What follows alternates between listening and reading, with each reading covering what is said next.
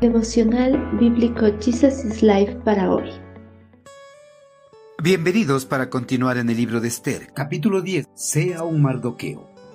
Sus grandes logros y el relato completo de la grandeza de Mardoqueo, a quien el rey había ascendido, están registrados en el libro de la historia de los reyes de Media y Persia. Mardoqueo, el judío, llegó a ser primer ministro, segundo en mando después del propio rey Jerjes fue un hombre muy importante entre los judíos, de gran estima ante ellos, porque siguió actuando a favor de su pueblo y defendiendo el bienestar de todos sus descendientes. Mardoqueo con sus acciones se había ganado el aprecio y la confianza del rey persa. Por eso después del derrocamiento de Amán y los sucesos subsiguientes, el monarca ascendió a Mardoqueo al puesto de primer ministro. Mardoqueo llegó a ser el segundo en mando después del propio rey Jerjes. En su cargo, llegó a obtener grandes logros y esto le llevó a ser reconocido en todo el imperio, tanto que su nombre y hechos fueron registrados en los anales de la historia de los reyes de Media y Persia. Todos los pasos que condujeron a Mardoqueo a su inesperado ascenso fue gracias a la providencia del eterno Creador. Con su gran poder, Dios condujo a cada uno de los sucesos natural y ordinario de las cosas a los resultados más maravillosos en favor de su pueblo. En todo el episodio de la historia de Esther y Mardoqueo, no hubo ninguna manifestación extraordinaria del poder de Dios. Sin embargo, el designio y el acomodamiento de estos sucesos ordinarios puestos por Dios son en sí más admirables de lo que habría resultado si el mismo fin se hubiera realizado por medios que fuesen verdaderamente milagrosos.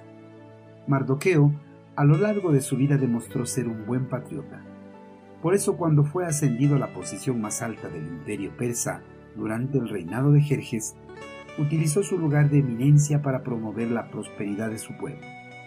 Mardoqueo nunca buscó el bienestar propio sino el bienestar de todos. Eso lo había demostrado antes de ser ascendido y luego de su ascenso siguió igual buscando el bien común de sus compatriotas. El poder nunca se le subió a la cabeza por eso disfrutaba de buena reputación entre su pueblo. Los que están en el poder a menudo se caracterizan por ser corruptos y abusar de su autoridad. No obstante, el poder utilizado para levantar a los caídos y aligerar las cargas de los oprimidos es un poder bien utilizado. Las personas que Dios coloca en posiciones de poder o de influencia política no deben dar la espalda a aquellos que tienen necesidad. Mardoqueo no permitía que su progreso personal interfiriera con su sincero esfuerzo para promover la paz y el bienestar de su pueblo.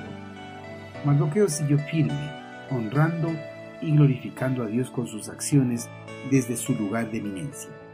Sería magnífico que cada cristiano fuera para la iglesia como un Mardoqueo, que honrase a su Señor en las altas posiciones de la tierra y testificasen de Jesús delante de los grandes que velasen por el bienestar de los débiles y afligidos de la nación.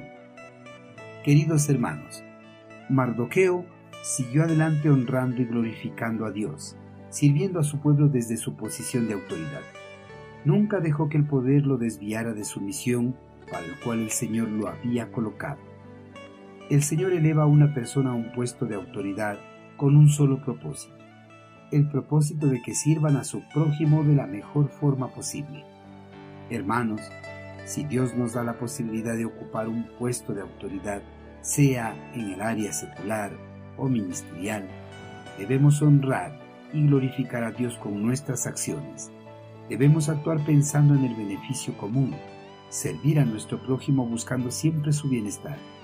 Debemos dirigir con nuestras acciones de servicio a que las personas puedan glorificar a Dios.